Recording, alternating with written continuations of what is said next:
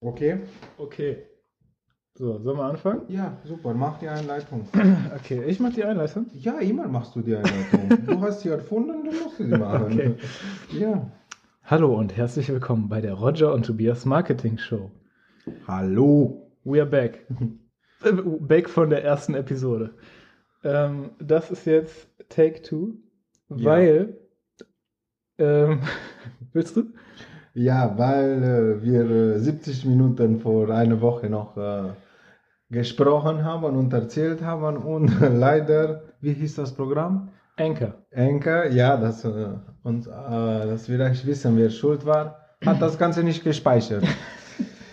ja, Ja, also ähm, Anchor ist gleichzeitig die App, womit wir recorded haben und die App, mit dem wir das hochladen und hosten, in Anführungszeichen. Die Distribution läuft über die App relativ äh, simpel.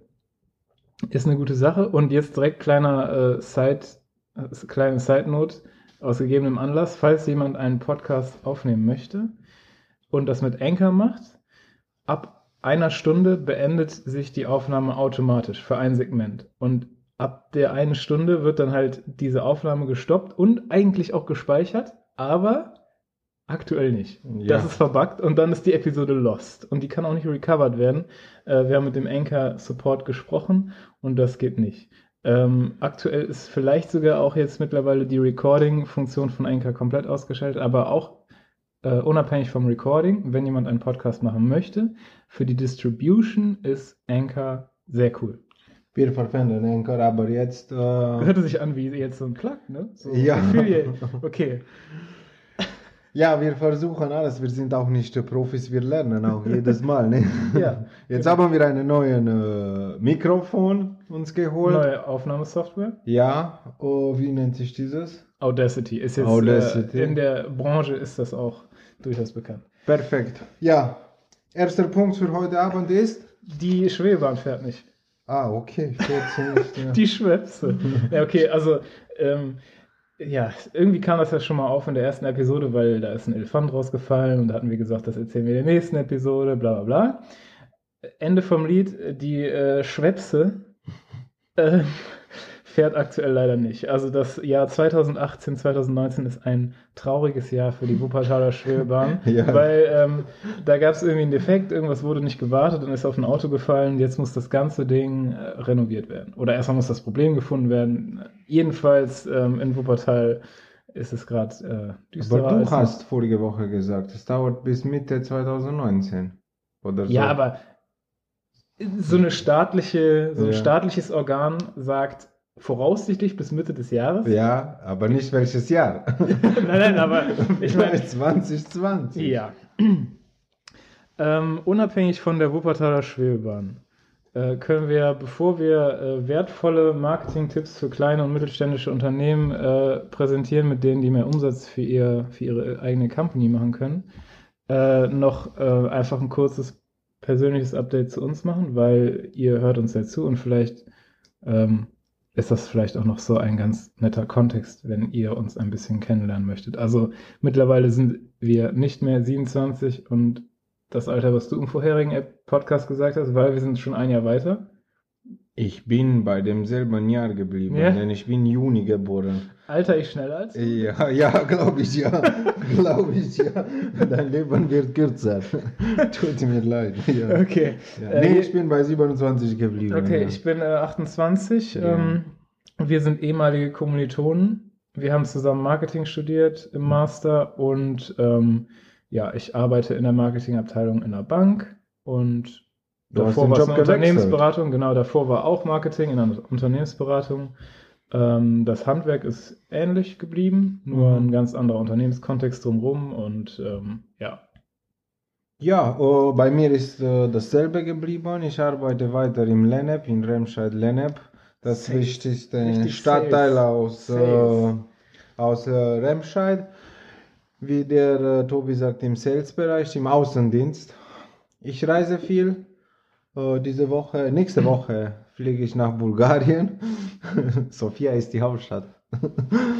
ja, ähm, nichts Besonderes. Ich mag, was ich mache. Ich habe viel zu tun, viel, äh, viel unterwegs, auch in Deutschland.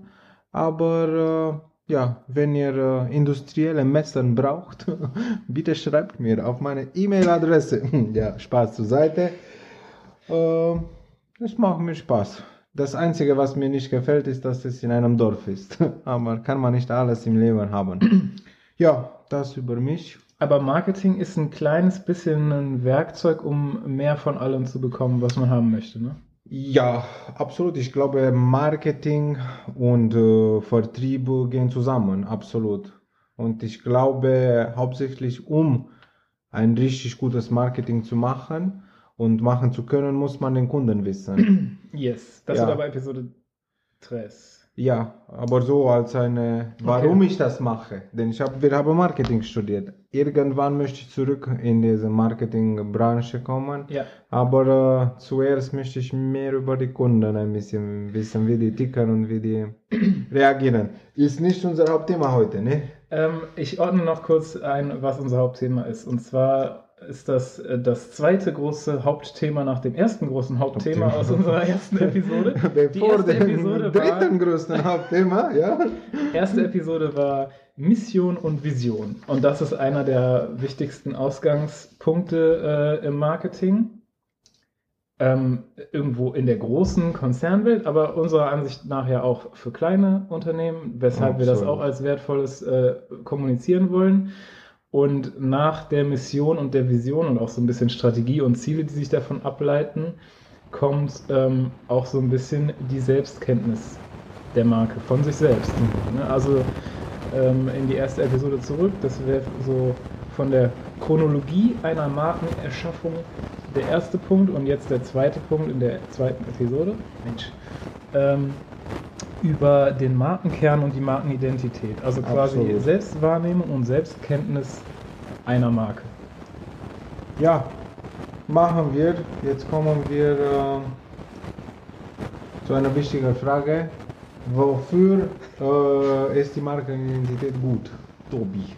Mein Lieber. Ja, ich hab's Was- ja, ja gerade eigentlich schon Ja. so ein bisschen äh, durch den Titel auch gesagt. Ne? Also Mhm. Der Titel ist gleichzeitig auch so ein bisschen der Nutzen. Ne? Also Mhm. die Selbstwahrnehmung und die Selbstkenntnis so als einer der Anfangsschritte für eine Marke ähm, leitet total viel ab von da. Ne? Also wirklich die ganzen Stärken und Schwächen und die ganzen Sachen, die man machen möchte und die man machen sollte und in die Richtung, die es geht ähm, und was gut bei den Kunden ankommt, das ist alles irgendwo mit Selbstkenntnis verbunden, so wie das bei einem Menschen auch ist. Ne? Ja, hier ist, äh, hier ist wichtig äh, die Richtung. Du hast dann dieses Wort genannt.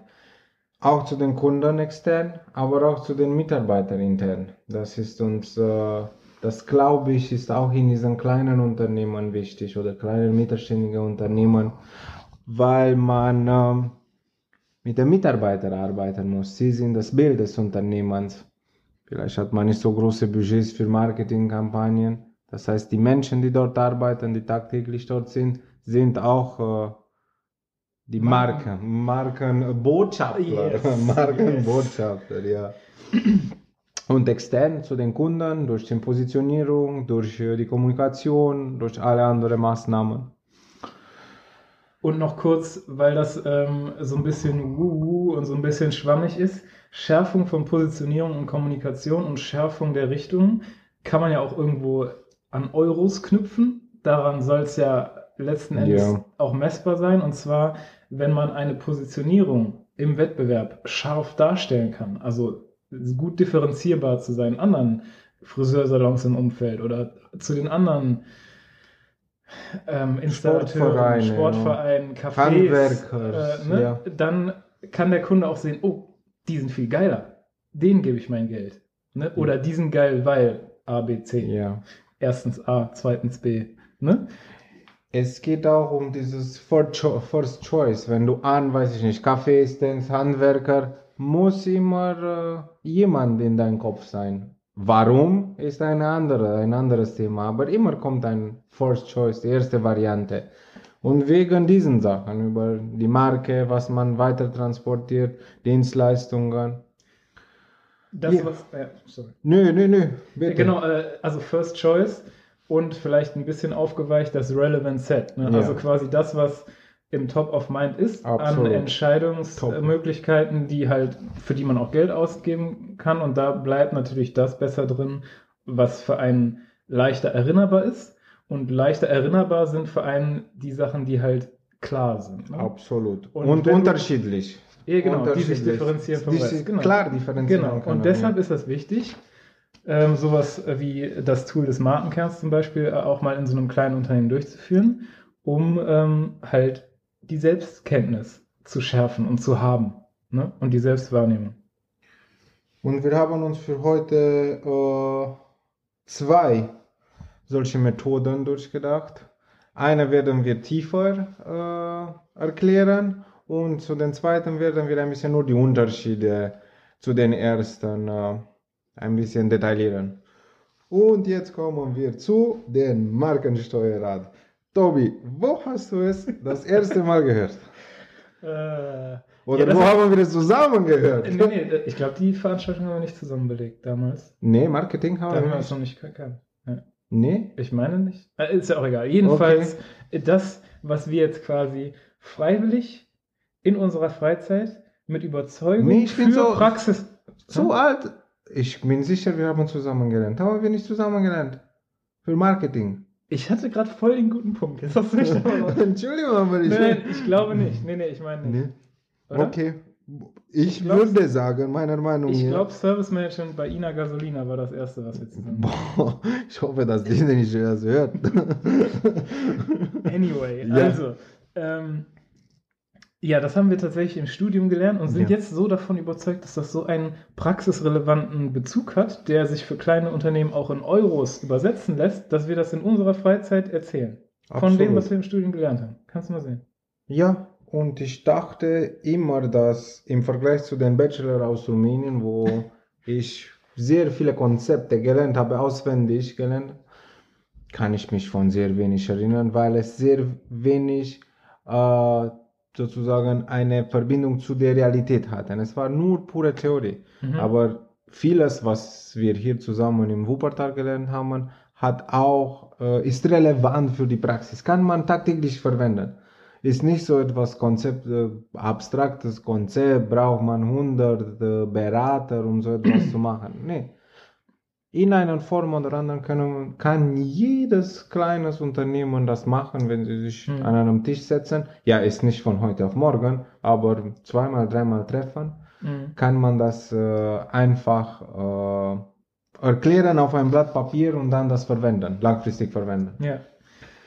Ähm, also einfach nur zu der, zu der Methodik des Markensteuerrats kurz an sich. Also im Studium äh, haben wir das äh, quasi von dem, äh, ich glaube, selbstbetitelter Markenpapst.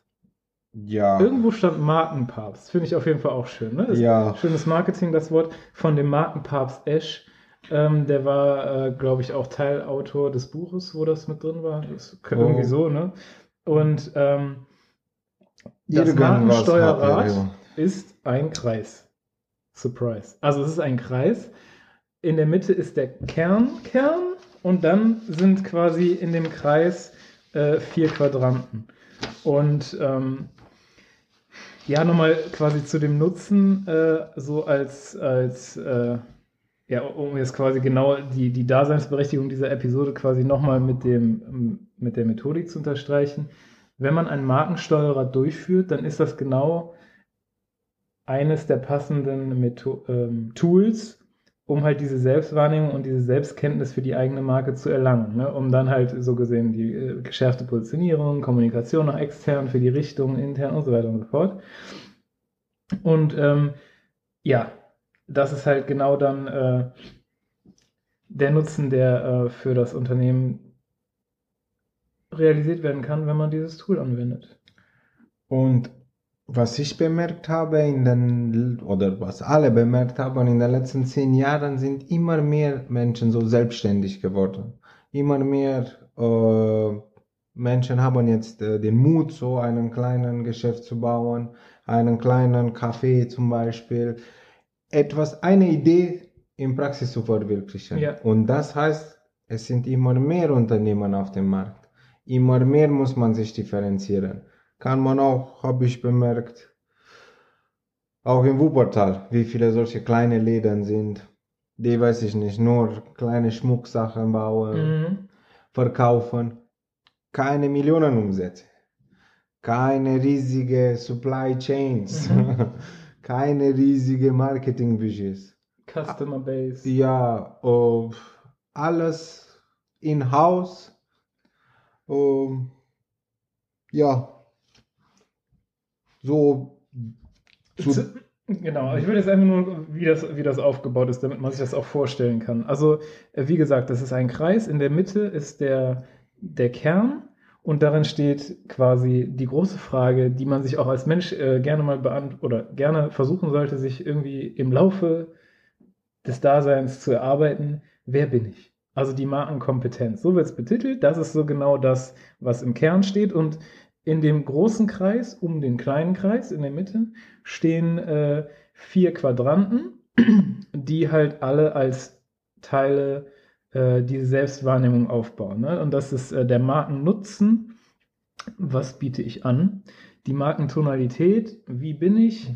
Das Markenbild, wie trete ich auf? Und die Markenattribute, also über welche Eigenschaften verfüge ich. Und wir gehen jetzt mal da durch. Bevor Ja. wir sagen, äh, genau, dann, dann kann man an jedem Quadranten äh, so ein bisschen äh, festmachen, was das spezifisch bringt. Und dann unterfüttern wir das mit Beispielen. das Und- wollte ich jetzt Und kurz dann gehen wir erklären. dann noch zur Implementierung, also wie man generell das erarbeiten kann. Genau das. Und was ich noch sagen möchte, wir haben uns heute für heute vorgestellt, dass wir diesen Steuerrat durch zwei unterschiedliche Beispiele erklären. Denn ich glaube, Beispiele sind am wichtigsten als Theorie. Ein Café hast du gesagt. Ja? Ein Café und ein Sportverein, wo ich auch äh, versuche, genau diesen Steuerrat zu implementieren. Und glaube ich, zwei Quadrant, äh, zwei Teile haben wir damals geschafft. Das heißt, äh, mit damals mit wenig Wissen, null Ja. Geld. Andere Menschen hatten weniger Wissen als ich. Könnte, kann man das äh, und weniger Motivation. Äh, kann man das leicht umsetzen? Ist nicht schwer. Okay, jetzt wissen wir, was wir äh, erklären. Gehen wir, beginnen wir mit dem Markenkompetenz.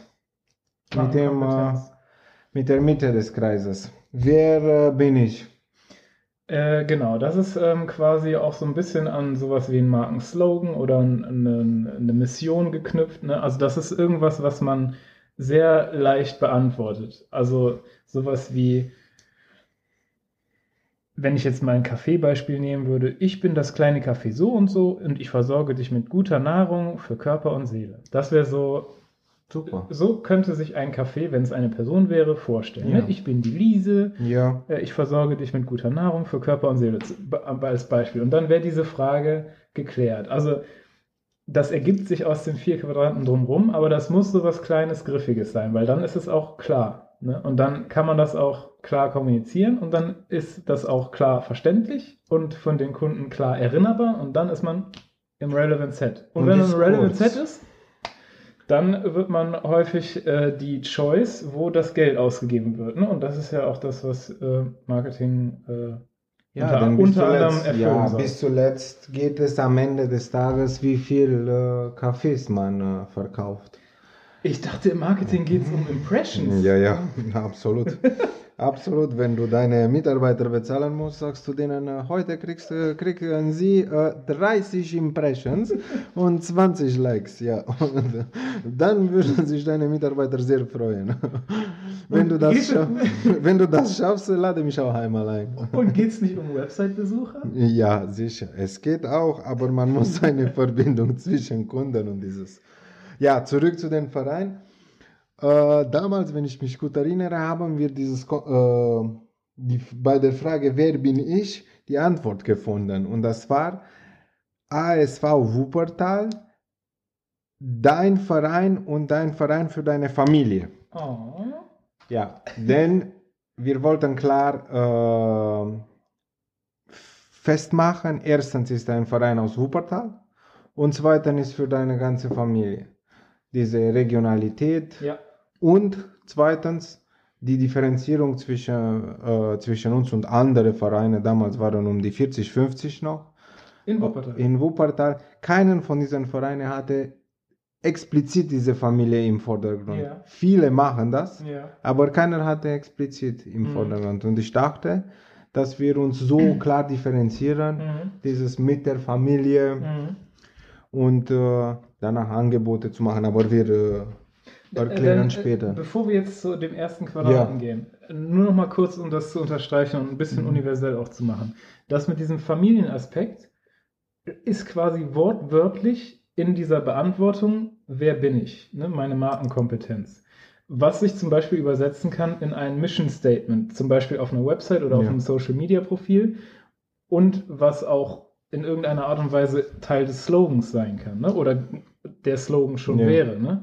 Und wenn man jetzt diesen Slogan oder diese Kompetenz, wer man ist, danach ausrichtet, welche Kunden man gerne bedient, ne, dann hätten in diesem Fall die Kunden so immer auch so die Familie als hohen Wert im Kopf, ne? Oder auch fragen sich bei vielen Sachen, die sie konsumieren und für die sie Geld ausgeben, ist das irgendwie gut für meine Familie und so. Und sagen wir mal, du bist jetzt ein Kunde und du hast quasi Priorität X hoch im Kopf, was wäre jetzt Familie, und du siehst und du suchst nach Sportverein Wuppertal und du siehst in einem, einen, der hat den Slogan oder das Mission Statement oder an welcher Stelle auch immer sowas wie für die Familie. Dann de- denkst du, geil, das ist das, was am besten passt, dem gebe ich mein Geld.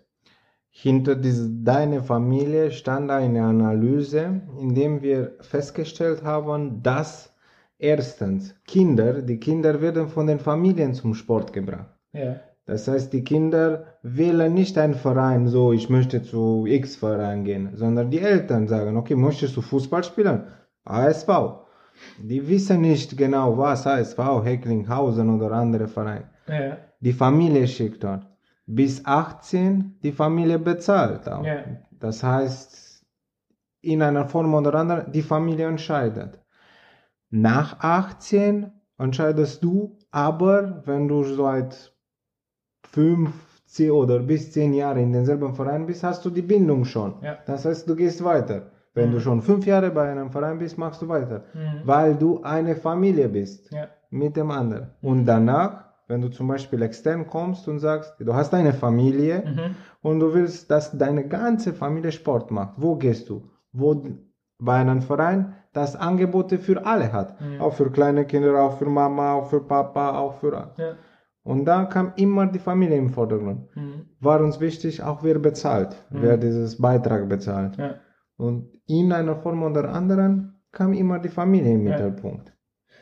Nur, es ist auch schwer, aber damals hatten wir auch nicht viele solche neue Mitglieder, die zum Beispiel 20 Jahre alt waren. Es sind nicht viele. Jeder hat seinen Verein im Wuppertal. Ich war so Quereinsteiger, weil ich nicht aus Wuppertal kam. Aber es waren, glaube ich, in den, damals in fünf Jahren, glaube ich, nur 30 Leute, die so auf einmal haben sie den Verein gewechselt, weil sie umgezogen sind, weil sie Probleme mit anderen hatten. Mhm. Aber nur 20, 30 ist. Damals hatten wir 2000 Mitglieder. Mhm. Ja, so sind wir zur Familie gekommen.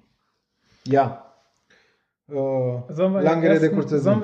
Long story short. Ja. Sollen wir in den ersten Quadranten der vier Quadranten in den Kreis einsteigen? Super Idee. Magst du anfangen? Ja, Marken nutzen.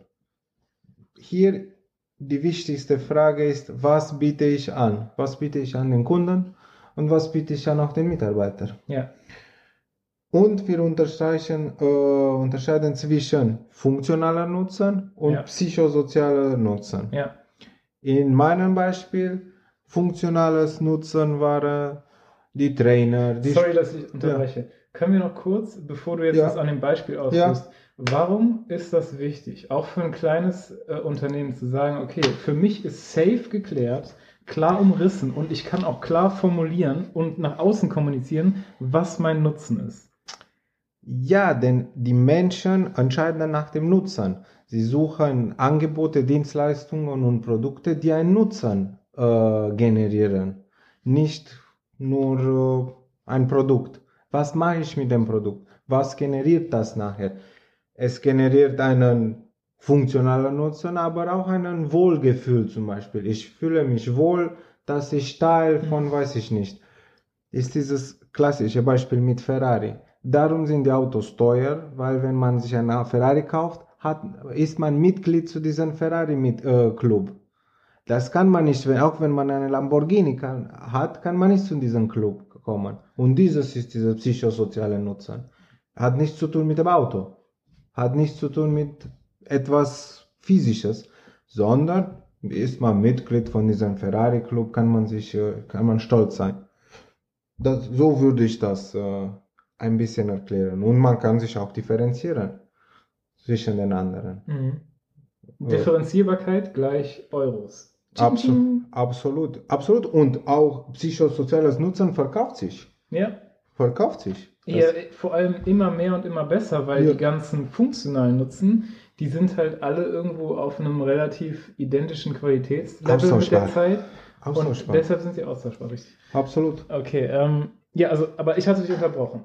Oh, ja, Funktionaler und psychosozialer Nutzen Ja. an einem Beispiel von einem Verein. Oder ja, äh, ein Sportverein, ja. Äh, funktionales Nutzen ist, dass man einen Sport treiben kann mit einem Trainer, ein bisschen überwacht, Muskeln gesund sein. Und äh, funktionaler Nutzen ist dieses, Gef nein, psychosozialer Nutzen, Entschuldigung, ich bin ein bisschen müde.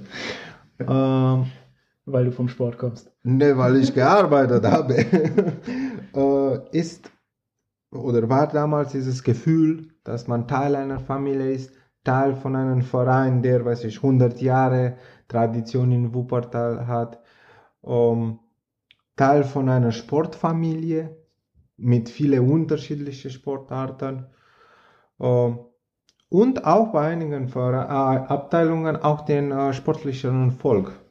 Das hatte auch damals. Zum Beispiel einige, so, okay. einige Abteilungen waren, zum Beispiel Tanzen, waren Mhm. Weltmeister. Mhm. Damals wusste ich nicht, dass Tanzen beim Tanzen Weltmeisterschaften organisiert wurde. Auch dieses Mhm. ist so ein psychosoziales Nutzen. Teil von einer Mhm. Abteilung, der Weltmeister sind. Mhm. Das würde ich so. Äh, Genau, und auch jetzt äh, da nochmal, also alle die Beispiele, die Roger jetzt aufgeführt hat, das sind alles Nutzen, die kaufentscheidend sein können. Absolut. Also deshalb die, dieser wichtige Schritt der Klarheit oder des Erlangens der Klarheit, was ist mein funktionaler Nutzen und was ist mein psychosozialer Nutzen. Und das ist nicht nur so nach dem Motto, ich schneide Haare, bums. Ne? Das wäre irgendwo ein finaler, äh, funktionaler Nutzen, aber das kann man auch konkretisieren und auch ruhig ein bisschen äh, blumig machen und weiter ausführen, ne? weil irgendwo ist der funktionale Nutzen auch, dass man dann ähm, quasi das Selbstwertgefühl der Person steigert, die man jetzt äh, besser aussehend gemacht hat als vorher. So, ne? Also man, man muss sich dem auch klar sein und dann kann man das auch alles aufführen, weil diese ganzen psychosozialen Nutzenpunkte, die sind vielleicht erstmal ein bisschen weiter weg aus dem Kopf des Anbieters, aber für den Kunden können die kaufentscheidend sein. Also ne, dieser Klarheitsschritt, den erlangen, was ist mein funktionaler und mein psychosozialer Nutzen und dann, wenn man die alle herausgearbeitet hat, auch nach außen kommunizieren. Ne? Weil äh, die sind alle kaufentscheidend. So, und achso, du wolltest? Nur so, Entschuldigung für die Störung, aber wenn die Kunden nicht wissen, was du machst und wie du dich unterscheidest, dann können sie auch nichts von dir kaufen. Ja. Wenn die, ich schneide nur Haare. Okay, ich schneide auch noch andere. Hunderte die Haare. Ja. Warum soll ich bei dir 20 Euro oder 15 Euro lassen? Ja. Und dann kommt, eigentlich geht man nur für Haare schneiden. Mhm. Aber real, die Entscheidung wurde getroffen wegen anderen Sachen. Ja, und dann können wir direkt noch ein cooles Beispiel anhängen, weil du 20 oder 15 Euro gesagt hast. Manche Friseure schneiden dann für 10 und bekommen dadurch den Zuschlag des Kunden. Auch der Preis ist, also klar, Preis ist einer Absolut. der Main Driver bei Ja, Kaufentscheidungen. Und absolut. Preis wäre halt auch ein funktionaler Nutzen. Ne? Also wenn man sagt, okay, äh, Die billigsten Preise aus Wuppertal, oder- ja. das ist Ich- halt, ja, ja. ja. Ob man jetzt in den Preiskampf gehen möchte, ist eine Frage für einen anderen Podcast, äh, für eine andere Episode, aber darf ich mein Beispiel? Ja, Okay. darfst du. Ja, nein, darfst du nicht. Heute Abend rede ich nur. Ja, das war doch Kritik bei der ersten Episode. Unregel, ungleichmäßig verteilte Redeanteile. Na, das ist es. Durch Kritik werden wir nur besser. Okay. Bitte. Darf ich trotzdem ein, Okay. Also, nein, darfst du wieder nicht. der Markennutzen von dem kleinen süßen Café Liese. Ähm, funktional ist der Nutzen gesundes und leckeres Essen und Gourmet-Kaffee und beides zu einem fairen Preis. Ne? Das ist erstmal so der funktionale Nutzen. Aber ich war schon ein paar Mal da, meine Freundin arbeitet da Und ich habe da auch schon ähm, Zeit verbracht, die nicht an den, an den Konsum des Kaffeeproduktes äh, gebunden ist. Und das ist ein sehr inspirierender Ort, weil zu der Einrichtung gehören ganz, ganz viele Bücher. Ne?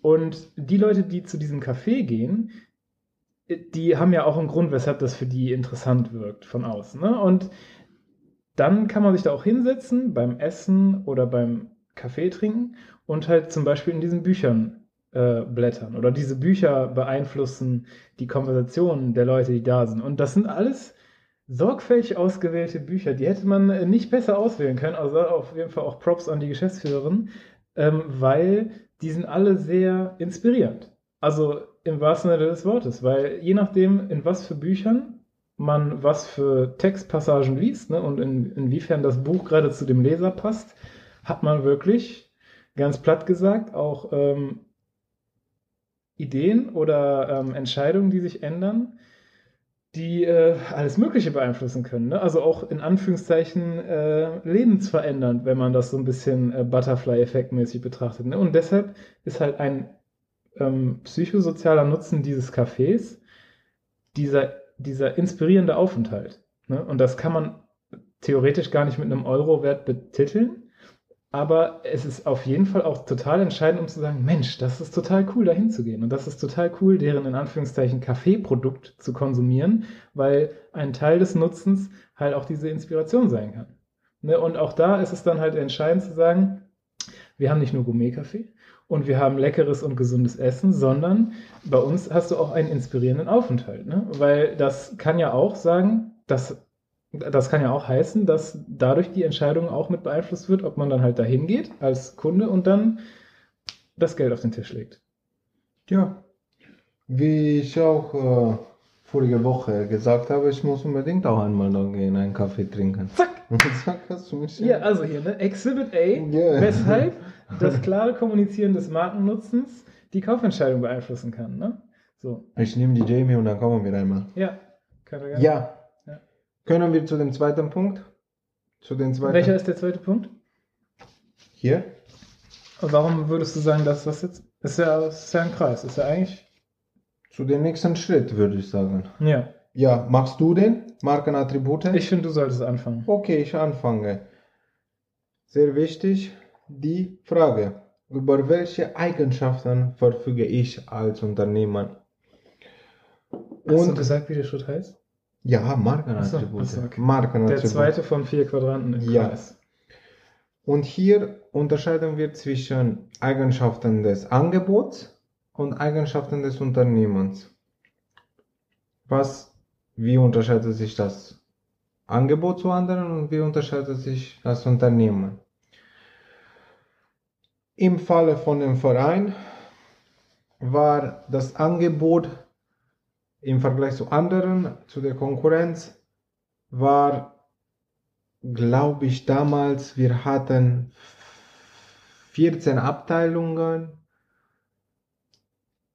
150 Trainer, 16 Sälen oder so etwas, Sportstätte, äh, von Kindern von, glaube ich, zwei Jahre alt bis U90 oder so, war sehr breit für alle unterschiedliche Klass Altersklassen, Budget für alles.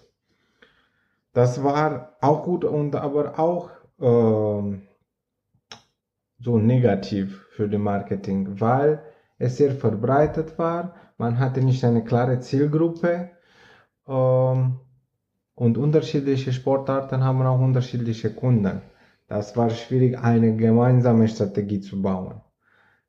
Was wichtig für Tänzer ist nicht wichtig für Fußballer. Da würde keiner von der Fußballabteilung zu einer Tanzweltmeisterschaft kommen, weil die denken, was ist das für eine doofe Zeit? Besser gehen wir ein bisschen trinken.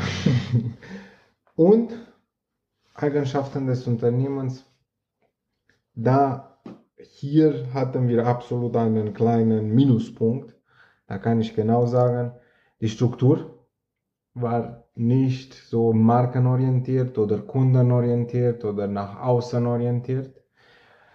Gab es keine klassische Prozesse in den Abteilungen. Das Mhm. heißt, wenn etwas passiert, machen wir A, B, C Alle waren persönliche Entscheidungen, subjektive Entscheidungen.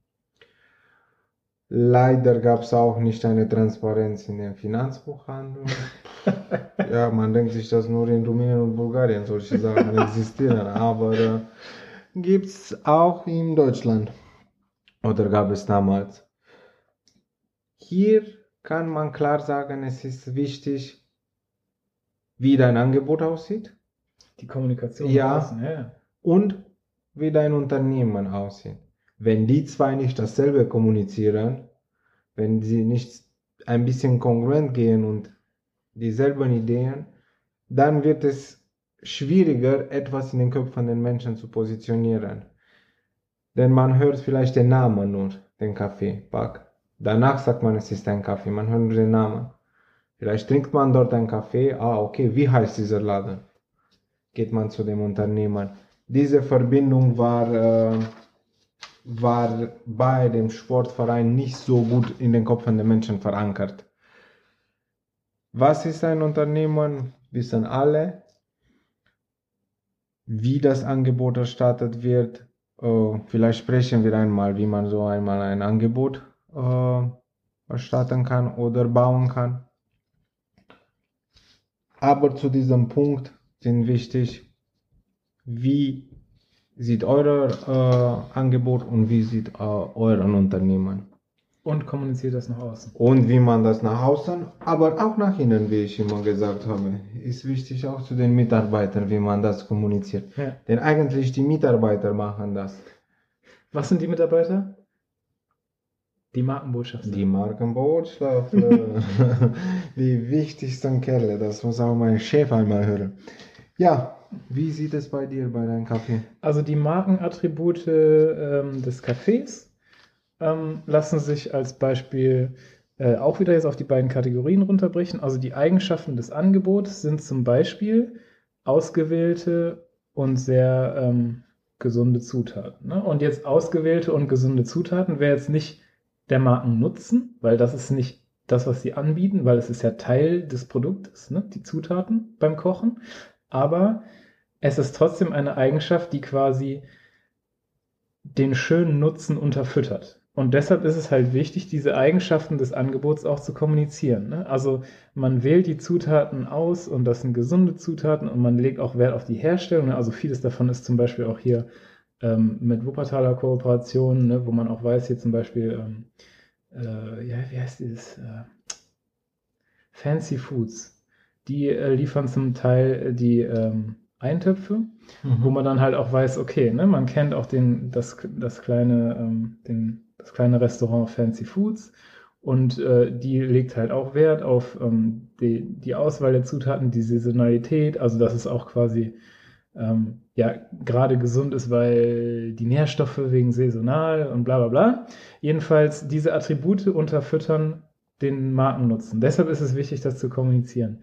Die Eigenschaften des Unternehmens zahlen auch darauf ein. Ne? Also man könnte zum Beispiel ähm, bei, bei den Eigenschaften von diesem kleinen süßen Café auch sagen, dass die Zusammenarbeit da so herzlich und offen und eng und familiär ist und dass diese die Werte, die die äh, Mitarbeiter gemeinsam vertreten, so für ähm, ja schönes Mindset und sch- schönes ja und einfach Welt retten und so weiter und so fort, halt sich auch in den Produkten niederschlagen, ne? Weil dann halt auch gesagt wird, okay, wir ähm, sind halt als Unternehmen so und so drauf und deshalb ist das und das so unsere Philosophie und dementsprechend wird dann halt auch äh, das Produkt positiv beeinflusst, wie zum Beispiel die Lebensmittel ausgewählt werden für die Gerichte, die halt das Produkt sind. Genau. Also, ne, die Eigenschaften des Angebots und die Eigenschaften des Unternehmens klar festzie- festzurren, was das alles ist, wie das quasi das Angebot, äh, also den, den Markennutzen fördert und dann nach außen kommunizieren. Immer und immer wieder, an jeder Stelle. Sehr wichtig. Dann würde ich zu den dritten Teil von diesem Hm, Steuerrad. sorry, ich muss noch einmal unterbrechen. Das mit den immer und immer wieder nach außen kommunizieren, das muss nicht heißen, zum, äh, sagen wir Beispiel Instagram-Post oder sagen wir Beispiel Blog-Post oder äh, Facebook-Video Mhm. oder welches Format, auf welcher Plattform auch immer. Nicht so nach dem Motto, komm zu uns, jetzt hier kaufen, weil wir sind die geilsten und wir suchen die geilsten Zutaten aus. Nein, so natürlich nicht. Je nach Kontext, klar, kann man diese Sachen so äh, aggressiv verpacken und kommunizieren, nur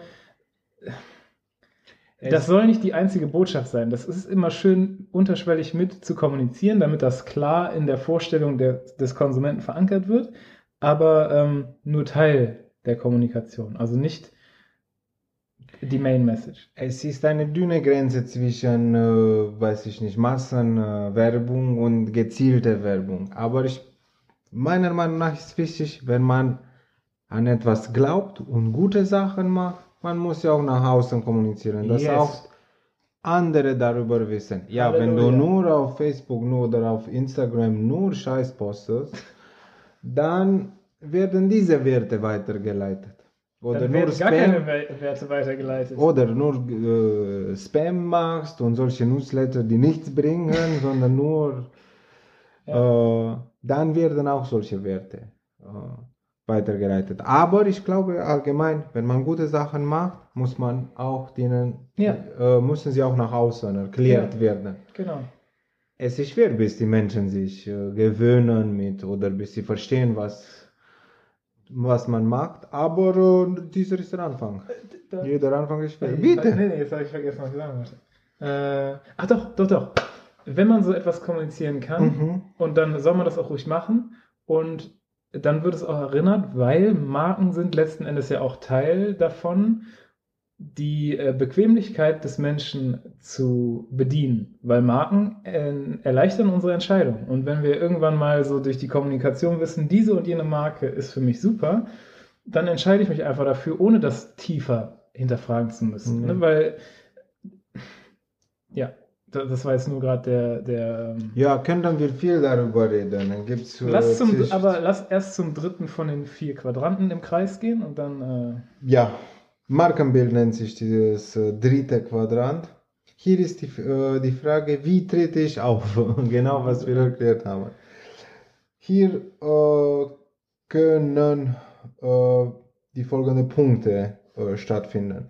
Der Corporate Design, wie dieses Corporate Design stattfindet, ob man ein Corporate Design hat oder sich Gedanken darüber gemacht hat. Äh, der visuelle Auftritt. visuelle Auftritt, ja, Entschuldigung. Die Kommunikation, auch wichtig. Oder andere modalitätsspezifische Merkmale. In meinem Beispiel äh, Corporate Design, so als Corporate Design gab es nichts, gab es nur die Farbe Blau, die Schwebebahn und ein Logo. Da Ja. ist die Schwätze wieder. Ja, und ein Logo. Das war Corporate Design. Auf keinen Papieren gab es etwas oder in keinen Abteilungen wurde die, wurden dieselbe Blaufarben benutzt. Die Schwebebahn hatte andere Positionen, Schriftgröße, äh, Schriftart. Visitkarten gab es auf keinen Fall. Das heißt, jede Abteilung ha, hat etwas anderes benutzt. Und das war auch mein Ziel und das habe ich in eineinhalb Jahren äh, geschafft, dass jede Abteilung dasselbe Corporate Design benutzt. Das heißt, extern verwendet man nur diese Schriftart wie ein mini, mini, mini Corporate Identity Booklet. Mhm. Mini, mini. Mhm. Dass nicht mehr das ganze Scheiß auf Facebook gepostet wird. Damals gab es nicht so Instagram, war nicht so berühmt. Es gab eine Zeit vor Instagram. Ja, es gab, es gab, es gab auch, äh, wie nennt sich das? Yahoo Messenger. Heute habe ich. ICQ. Ja, gab's auch, gab's Mirk auch. Kennst du nicht? Okay, das ist nur Rumänien. oder? Nee, Mann, ganz. Ich erzähle dir einmal. ja. Und die Kommunikation. Auch hier wichtig. Wie man diese ganzen Eigenschaften Die weiter. Sprache auch. Also, ne? Ja. Wie, wie spricht man seinen Kunden an und was sind so, die- Ja. was ist so der Sprachstil? Ja, es ist wichtig, auch was man äh, verkauft. Entweder verkauft man Produkte oder Dienstleistungen. Bei Dienstleistungen ist die Kommunikation, Mm. Das kannst du jetzt aber nicht so pauschal sagen. ich würde sagen, ja, bei allen ist es gleich wahr, aber es ist schwieriger und es hat einen Me- Ach, sorry, dann Mehrwert. habe ich dich einfach. äh, Ja. Es tut mir. Nee. Mein, mein, ich habe dich einfach viel zu äh, schnell unterbrochen. Nee, nee, ich glaube, äh, Bei Dienstleistungen hat die Kommunikation und die direkte Beziehung mit den Kunden einen äh, größeren äh, Wert bei den Entscheidungen. Got it. Ja, und beim Produkten spielt auch der Produkt eine sehr große Rolle, weil von du kannst es direkt sehen. Halt, ne? ja, du, die Eigenschaften der ja. Produkte im Vergleich zu den äh, Dienstleistungen. Mhm, mhm. Ja, Kommunikation. Wie haben wir unsere damals unsere Merkmale weitergeleitet? Es hängt von dem Budget sehr viel, aber es hängt auch von der Kreativität. Wenn man kreativ ist, kann man auch unterschiedliche Ich Möglichkeiten. glaube nicht, dass es jetzt darum geht. Es geht um Selbstwahrnehmung und Selbstkenntnis. Ne? Also die Ja, ja. Distribution von den ganzen Nachrichten, sag ich mal, Werbekanäle, sowas. Nee, nee. Das, es geht quasi darum, wie man kommuniziert. ne? Also der Kommunikationsstil.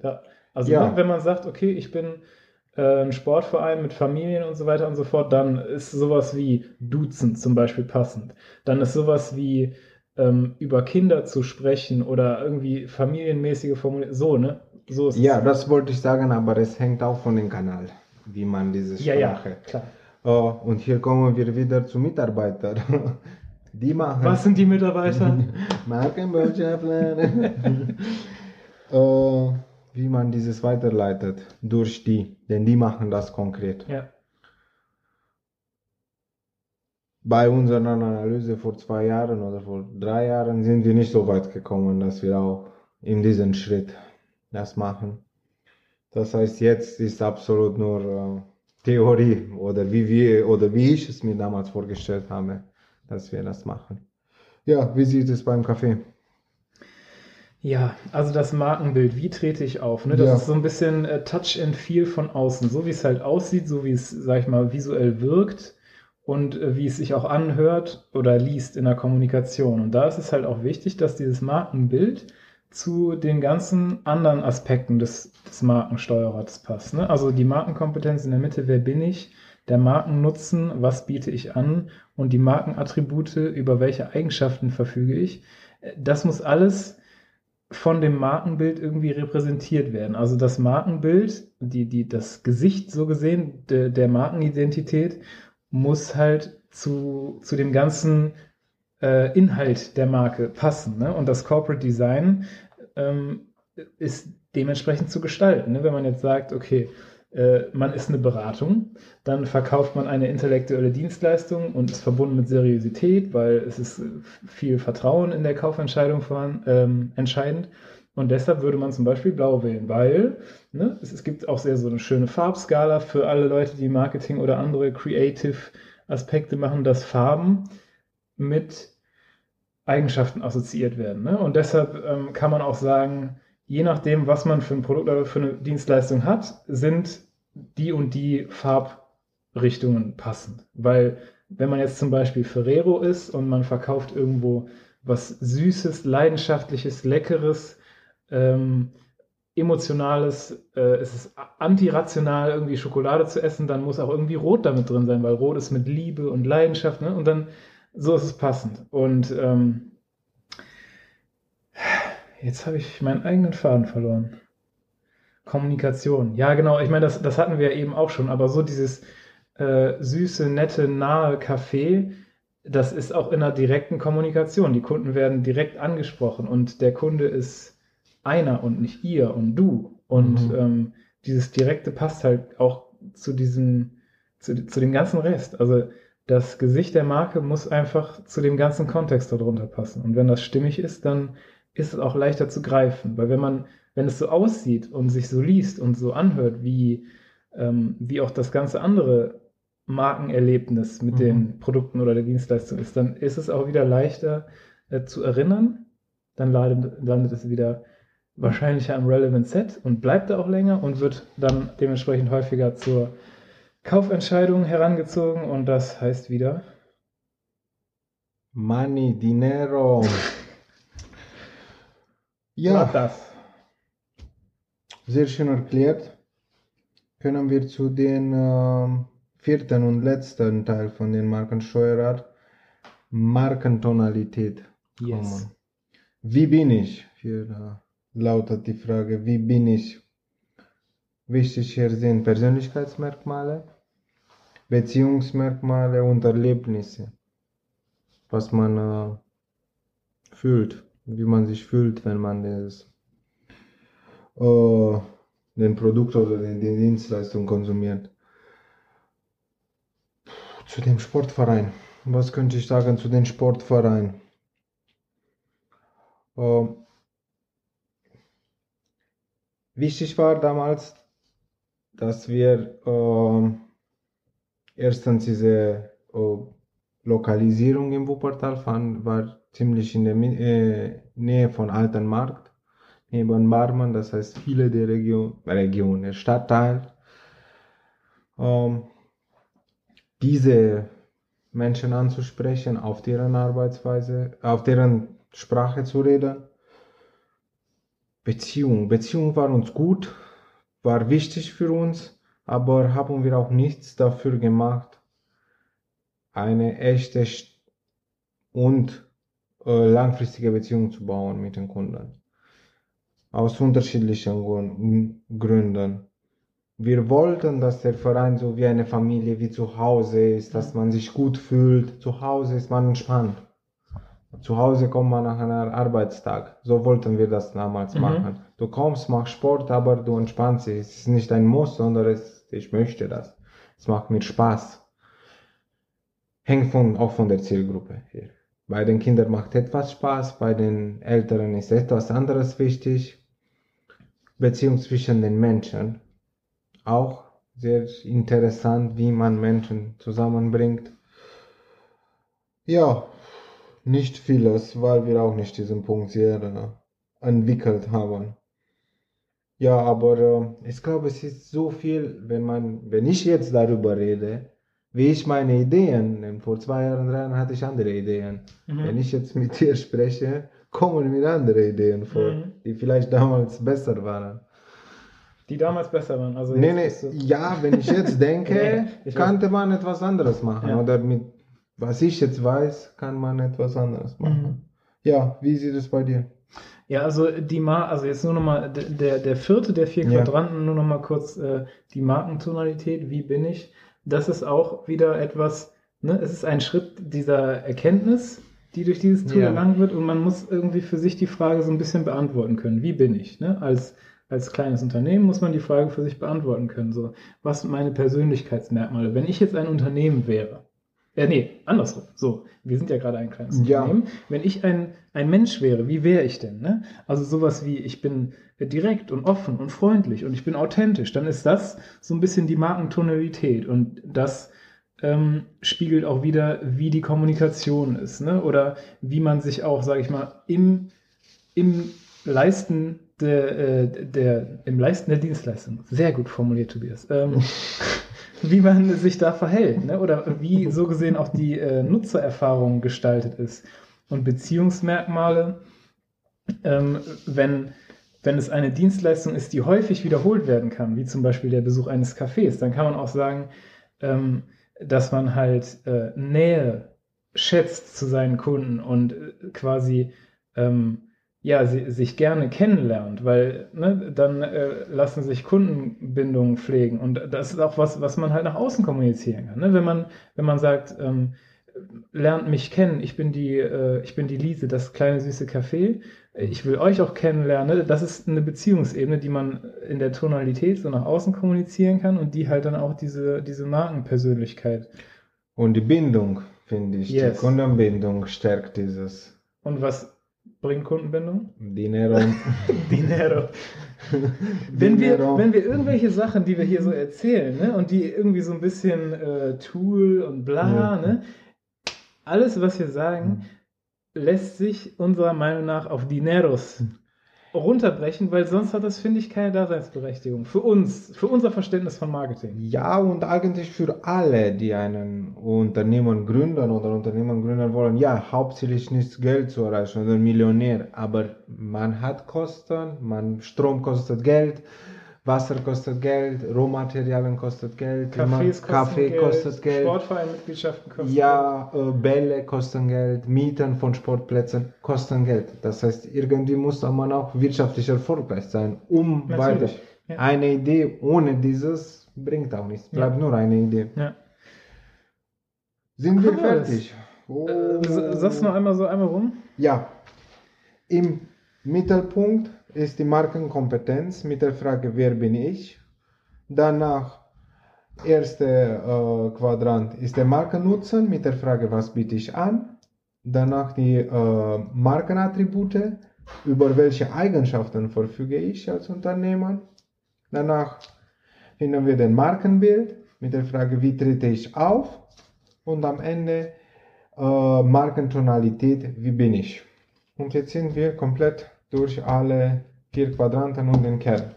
So, Durch. und jetzt, ähm, jetzt kennt unser Zuhörer das Markensteuerrad. Ne? Jetzt kann man, also jetzt weiß der Zuhörer, der Zuhörer, du lieber Zuhörer, weißt ja jetzt gerade ungefähr, wie das Markensteuerrad aussieht und du kannst dir ungefähr vorstellen.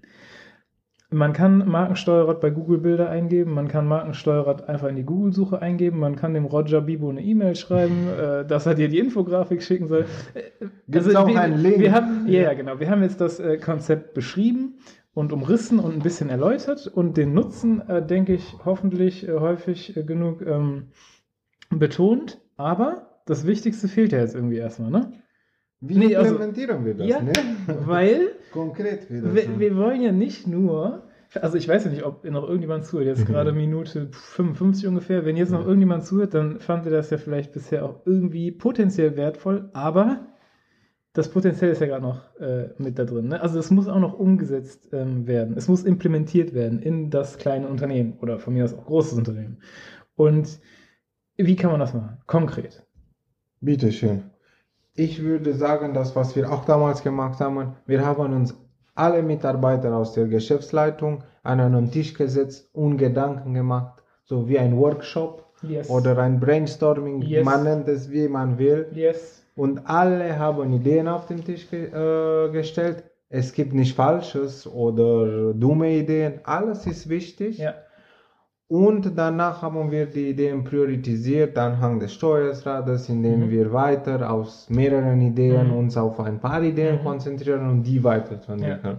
Ja, Workshops. und- Workshop, genau. Und ähm, also Workshop ne, mit zum Beispiel den, äh, mit den Entscheidungsträgern. Absolut. Cool ist es auch da Kundeninput mit Absolut, reinzubringen. absolut. Das, ist- ist- wäre ein extrem intelligent. Und ähm, wenn man jetzt einen Workshop durchgeführt hat, ne, sei es jetzt irgendwie, man hat Post-its oder man hat ein Whiteboard oder man hat einen Flipchart oder whatever, oder man hat es vielleicht irgendwie mündlich gemacht und protokoll- protokollieren lassen oder Ja. wie auch immer das geschehen ist, so entsteht jetzt langsam quasi der Inhalt, dass das ausgefüllt werden kann. Und dann kann man das wirklich, ich meine, man kann es auf jede Art und Weise, äh, also sag ich mal, zusammenpacken und weiter verbreiten und benutzen. Ne? Sei es jetzt, sei es nur, man hat es erstmal in der PowerPoint PowerPoint, Und die- Excel, Word, äh, und die, ähm, Flipchart. äh, die gibt es im SharePoint ne, oder in einem geteilten Netzwerkordner oder aber das wird äh, als Bild abgespeichert und einfach auf die Website geladen. Ne? Einfach, Ja. Also man kann es dann natürlich, äh, man kann von mir aus das noch, sage ich mal, als externe Variante formulieren, ne? Ja. so nach dem Motto, wir sind so und so. Ne? Also man kann es wirklich so, wie es ist, äh, für verschiedene Zwecke ausformulieren und in jedem möglichen Dateiformat und in jeder möglichen Verwendung und Erzählweise nach außen und nach innen kommunizieren. Und das, was, was intern bleibt, ist auch immer wieder so, lieber neuer Mitarbeiter oder lieber Mitarbeiter, der jetzt ein halbes Jahr das Markensteuerrad nicht gesehen hat, da drauf gucken, so sind wir. Du bist Teil äh, Ma- Markenbotschaft. Yes, du äh, bist Markenbotschafter und das muss die Botschaft sein, ne? Und also, oh, Nee, nee, nee, ich denke mir, wichtig ist, dass man es auch regelmäßig macht. Es kommt, kommen nicht alle Ideen auf einmal. Man macht einen Teil, man schläft eine Nacht, danach nach einer Woche macht man weiter. Wie du gesagt hast, man lädt auch einen Kunden, man lädt auch einen Lieferanten, man lädt, weiß ich nicht, äh, jemand von der Konkurrenz, keine Ahnung. Mhm. Aber Und- es geht nicht auf Ja, einmal. ja. Man muss ein bisschen Zeit investieren. Ja. Alle wollen so schnell, aber es geht nicht. Und ähm, dann noch, noch der, der zweite Schritt der Implementierung, nachdem man, sage ich mal, gemeinsam Mhm. den Inhalt des Markensteuerrads erarbeitet hat, Ja. dann kann man erstmal das Markensteuerrad so wie es ist nehmen und aufbereiten, aber alle Inhalte davon können eigenständig weiter kommuniziert werden. ne? Also Ja. jeder Aspekt, der erarbeitet wurde, der durchdringt quasi die ganze externe Kommunikation. Die beeinflusst, ob der Kunde bei euch kauft. Ne? Dinero. Die, Dinero oder nicht. Ne? Also das, das ist so wie bei, bei Selbstkenntnis und äh, diese, diese Selbstwahrnehmung, das ist quasi, äh, ja, das ist einfach der Shit. Ja, und man äh, kann es auch, äh, wie der Tobi gesagt hat, auch an anderen äh, Mitarbeitern teilen. Vielleicht nicht alle kommen bei diesen Meetings, die bei der Vorbereitung durch dieses Intranet oder SharePoint oder wie du auch gesagt hast, Ja, neuen Websites, Blogartikel, ne, ja, einfach darüber- als Text schreiben, ne? Ja. die, unsere Ja. Marke, wir sind so, über, die über uns seid halt Ja, auch. wir möchten, weiß nicht, das und das weiterleiten. Diese sind unsere, vielleicht nicht wortwörtlich, aber finde ich absolut Yes. gut. Ja. Darum haben alle Unternehmen auf deren Seite Mission, Vision. Ja, die, die großen Companies, die, Gro- haben das. ja, ne? Weil die absolut. haben das mal äh, entworfen. Und Ja. jetzt haben wir hier dieses kleine, schöne Konzept dargestellt und jetzt können solche Sachen äh, quasi kostenlos schon mal angefangen werden, wenn Ah. man äh, sich unseren Kram reinzieht und man muss keine Ah. fette Agentur beauftragen, Nein, nein, die für nein. was weiß ich wie viele Beratertage Ja. ähm, Und ja, die okay, werden aber wir pro schweifen- Stunde bezahlt. Wir, nein, nein, Ja. wir schweifen ab. So. Ja. Ähm, guck mal, jetzt haben wir schon so viel Uhrzeit. ja, ich So würde Uhrzeit. sagen, Nur, nur ein Satz dazu. Ein Satz. Und dann gehen wir zu, dem, zu, Zu dem, zu meinem zukünftigen Lieblingsteil. Exakt. Ja, wie wir gesagt haben, und wir haben noch eine zweite Methode äh, vorbereitet. Wie unterscheidet sich der Markensteuerrat zu diesem äh, Oh. Identitätsprisma? Was ist wichtig? Okay, also da, das, das So, Marken... zwei Sätze. Okay, äh, zwei Sätze. Das Markenidentitätsprisma Ja, ist ein Konzept, um darzustellen, wie die, äh, wie, ähm, ist immer noch ein Satz, wie, äh, was das ist, was das Unternehmen von sich nach außen kommuniziert Hm. und was da auf der anderen Seite das ist, was der Kunde aus seiner Innensicht sieht. Zwei sehr unterschiedlich, also theoretisch kann es genau gleich sein oder Ja. sollte, ne? ja, Aber es ist. es ist wichtig zu wissen, dass es häufig eben sehr unterschiedlich ist. Und das ist, also ne, das, ist, das Urproblem sind halt einfach Kommunikationsbarrieren. Also das ist ja, Kommunikationsbarrieren ist universell. Ne? ja, Und man muss halt wissen, dass das auch im Marketing der Fall ist. Wenn man jetzt als Friseur weiß, dass man die geilste Frisur Wuppertal schneidet oder dass man einen mega inspirierenden Kaffeeaufenthalt hat, weil man ganz viele wertvolle Bücher, ne? Das muss ja auch im Kopf des Kunden so ankommen und so Wenn verstanden werden. Die Kunden vielleicht nehmen es nicht wahr, dass dieses ein sehr inspirierendes. Ja, vielleicht wissen sie es gar nicht. Vielleicht Ja. wurde es ja noch nie irgendwo kommuniziert. Ja. Dann gibt es Ja. auch keinen Erstkundenkontakt. Ja. So als in einem Satz können wir sagen, vermeiden der Missverständnisse zwischen was man mitteilen will und Halleluja. was der Empfänger wahrnimmt. Ja. Ja, das würde so der größte Unterschied. Ja, kann man auch in Betracht diese Unterschiede nehmen. Tobi, Ja. zu deinem Lieblingsthema jetzt, zu deinem Lieblingsteil von diesem Podcast. Ja, also das ist ja jetzt quasi äh, der Etwas Lieblings- Neues, ne? Im Vergleich zu den anderen. Zu den ersten. Äh, zu dem ersten, genau. Also ich finde, das ist etwas, was jetzt kommt, was wir immer mit drin haben sollten, weil das Absolut, ist erstmal jetzt ähm, konzeptunspezifisch, das das ist einfach nur ähm, süße Marketing-Trivia und zwar die Werbeanzeige der Episode. Bitte. Ich fange an. Äh, Du sagst auch einen, oder? Ich sage auch eine. Sehr ja, gut. Aber Also, in okay, wenigen Worten. Eine kleine Geschichte. Ich habe ähm, durch Zufall die Fernsehzeitung, also eine physische Fernsehzeitung aus Papier von einem herkömmlichen, äh, f- für herkömmliche Fernsehsender ähm, von einer Freundin äh, äh, in, in der Post gehabt. Ich habe mich um ihre Post gekümmert, während sie im Urlaub war. Und darin habe ich ein bisschen geblättert, weil ich einfach mal sehen wollte, äh, was überhaupt noch in äh, herkömmlichen Fernsehzeitungen so passiert. Und da war ein Artikel über, wie das Gehirn äh, abnehmen steuert. Irgendwie so, also so ein richtig catchy Copy-Headline, wo ich dachte, komm, guckst du mal, ne? Und dann war das tatsächlich ein in Anführungszeichen wissenschaftlicher Beitrag darüber, wie das Gehirn mit Hormonen und Grelin, also Grelin, bla und Sättigkeit und Abnehmen und so weiter und so fort. Und im letzten Satz stand dann dieses und jenes Mittel aus der Apotheke. Bums. So, erstmal also letzten Endes klar, Spoiler Alert, es geht darum, um dieses Produkt in der Apotheke zu verkaufen. Aber das eigentlich Spannende für mich war, dieses Produkt kam eigentlich nur mit dem Produktnamen nicht zur Sprache. Es, es, es, es war nicht als Marke gekennzeichnet, es gab kein Markenlogo, kein Slogan, nichts. Die Überschrift des Artikels war quasi komplett auf diese ähm, auf dieses äh, Abnehmthema gemünzt, nur als würde es nur um den Inhalt gehen. Es stand medizinischer Test drüber. Äh, ne, die, die Bildsprache war auch, als wäre es ein medizinischer Artikel. Die Werbeanzeige war im Inhaltsverzeichnis, ne? also auch so nach dem Motto, als wäre es ein interessanter Beitrag. Also die Werbeanzeige im Inhaltsverzeichnis, ne? auch geil. Und das ist ein schönes Beispiel für ein Prinzip, was ich im Marketing sehr, sehr geil finde und was leider sehr, sehr häufig missverstanden wird wenn es wirklich darum geht zu verkaufen und man nur eine kleine Werbeanzeige hat, dass es nicht darum geht, in einem kurzen Kontakt Branding zu betreiben und irgendwie groß die Marke anzupreisen, sondern wirklich, ich meine, gut, in diesem Beispiel ist es negativ trügerisch, aber vom Prinzip her sollte es um den Kundennutzen, um den Produktnutzen gehen und da kann man gerne mal auch ein bisschen das Ego der Marke runterschrauben, damit das nicht direkt komplett vom Werbefilter abgeblockt wird, damit man halt das erzählen kann, was man gerne erzählen möchte. Klar, diese Anzeige war fast schon, oder die, die war meiner Meinung nach ins Trügerische übertrieben. Aus, aus, die, aus diesen äh, Kontexten kommen auch sicherlich mit der Ruf der Marketeers, ähm, ja, dass es irgendwo auch Kundenmanipulation ist. In diesem Fall denke ich schon auch. Aber ähm, ja. Aber ich glaube, der Punkt ist, man hat klar erklärt in diesem Artikel, welches das Nutzen ist. Yes und man hat so einen Need gefunden und hast ja, okay, ja, brauche ich auch vielleicht. Wo kann ich das finden? Und, und am Ende stand direkt, was du brauchst. Und durch die Verstecktheit der ja. Marke und des Unternehmens, ja. das böse Unternehmen, was einem was verkaufen will, ja, ähm, dadurch, dass es versteckt war, hat man erstmal den Inhalt für gegeben genommen und das überhaupt konsumiert und über, durch seinen Filter gelassen. Weil es jetzt ein Überfluss von Produkten, Marken ist, man hat so eine Barriere. Ja, ich meine, es ist auch Überfluss der Informationen, die nicht Absolut. markenbezogen ist, aber klar. ja. Ja, ich habe auch eine kleine so Werbeanzeige. Der, Werbeanzeige der Episode. Ja, Werbeanzeige.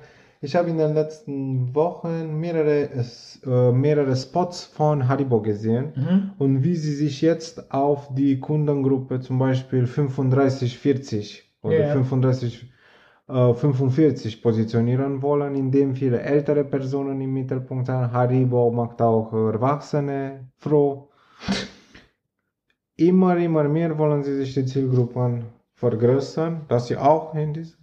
Haribo macht auf jeden Fall nicht seine Mitarbeiter vor. Uh, ja, ist auch ein anderes Thema. Wir sprechen nur über die Spots hier. Ja, du weißt auch nicht genau, was diese Medikamente bringen. Medikamente? ja, oder Nährstoffe oder worüber du so. Ja, ja, ja. Nee, also. Ich sage nur für den Spot, wie kann man so eine neue, fand ich sehr interessant, wie sie sich die Zielgruppe erweitern können. Mhm. Ja. Welcher wäre der nächste ah, Punkt? Zum Abschluss. Zum Abschluss hast du auch etwas vorbereitet, ne? Jetzt, in diesem Moment, als wir diese Episode ja. das erste Mal eingesprochen haben, waren wir auch ungefähr zu einem ähnlichen Zeitstempel ja, um mit einem ähnlichen Inhalt. Minuten, ne? ja. Und dann ist jetzt die Episode abgebrochen. Ich habe noch zehn Minuten weiter erzählt und dann haben wir gesehen, damn, es ist gar nicht gespeichert. Ja. So, aber jetzt sieht es noch gut aus. Dann mache ich jetzt auch das, das äh, mehr oder weniger den Schlussinhalt. Ja. Und das ist äh, der Marketing-Quote of the Episode. Und das ist einer meiner Lieblings-Marketing-Quotes. Und auch wenn man jetzt das alles angehört hätte und nichts von dem Markensteuerrad umsetzt und nichts aus dieser Darstellung, der kurzen Darstellung des Markenprismas rausnimmt, vielleicht hört man nur den Quote und hat davon einen Hebelgedanken für die eigene Darstellung des Unternehmens, womit man ein paar Euros mehr verdient. Dann äh, hätten wir auch schon äh, alles gewonnen. Ne? So, dann, das wäre auch schon cool. Also hier ja. kommt der Quote. Bitte. Always enter the conversation already taking place in the customer's mind. Von Robert Collier. Und Robert Collier ist ein amerikanischer Autor und Werbetexter, der seine Karriere circa um die 1930er Jahre so in der Höhezeit hatte, also schon lange, lange tot ist. Und der hat ganz andere Werbung gemacht, als die heute gemacht wird. Aber der Quote ist halt universell. Ne? Man soll da in die Konversation einsteigen, die schon im Kopf des Konsumenten stattfindet. Ne? Deshalb sind diese ganzen cheesy Copy äh, ähm, Aspekte, also Headlines und Texte generell und so, auch immer so mit diesen Fragen, ne? Also, wie kann ich für meine Silvesterparty abnehmen oder so? Weil, weil exakt das die Frage ist, die Wo sich die Leute die zwei Wochen. Party in ja, Wuppertal? ja, genau, genau so ist die Frage auch im Kopf ähm, formuliert. Ja. Und deshalb soll man auch so mit dem Werbetext oder auch mit dem Inhalt der Werbung, ne? also sei es jetzt Bild oder Ton oder Video, äh, da einsteigen, weil dann dringt man auch durch. Man wird direkt Teil der Konversation. Und dann kann man auch vermitteln, was man vermitteln möchte. Super, du hast ein bisschen die Latte ziemlich hoch gestellt. Für den nächsten Mal muss Ich ich, noch ein paar eine. coole Quotes. Ja, aber muss ich auch eine Quote ich finden. bin gespannt, ja. ich bin gespannt. Okay. Das wäre für heute. Haben wir ein Outro? Nee, den Outro würde ich sagen, dass. Ein Appell haben wir noch. Ja. Bitte, bitte, bitte, wenn man jetzt wirklich schon diese 60 Hm. oder 65 Minuten Hörerzeit investiert hat, Ein Feedback. mal dir ah, Feedback. Ja. Naja, von mir aus. Ja. Aber mir geht es wirklich eher darum, das umzusetzen und zu implementieren, was Ja. wir so erzählt Ja, haben. Ne? Also wenn man jetzt äh, Markensteuerer Bild googelt, kann man als Screenshot speichern, sich auf DIN A4 einfach ausdrucken und dann äh, diese Selbstwahrnehmung und Selbstkenntnis für die eigene Marke mal erarbeiten, weil da ist richtig Musik drin. Und Musik im Marketing bedeutet Dinero. Dineros. ja, Sehr gut. wir versprechen euch, dass wir äh, öfters jetzt dieses machen. Die Podcast, die dritte Episode. Wir haben in der ersten Episode schon gesagt, dass wir zu acht Episoden so, Ja. so committed sind. Ja, wir machen die, aber es dauert jetzt zwischen den Episoden nicht mehr Monaten, hoffentlich nur Wochen. Ja. Ja, äh, jetzt haben wir auch ein bisschen in die Technik investiert Yes. äh, und ich glaube, wir äh, schaffen das. Und ich drücke jetzt auf äh, ähm, äh, Stopp Ja. und ich hoffe, dass es auch gespeichert ist. Gott sei Dank, bitte beten, Gott sei Dank. Okay. Danke fürs Zuhören. Danke. Ciao.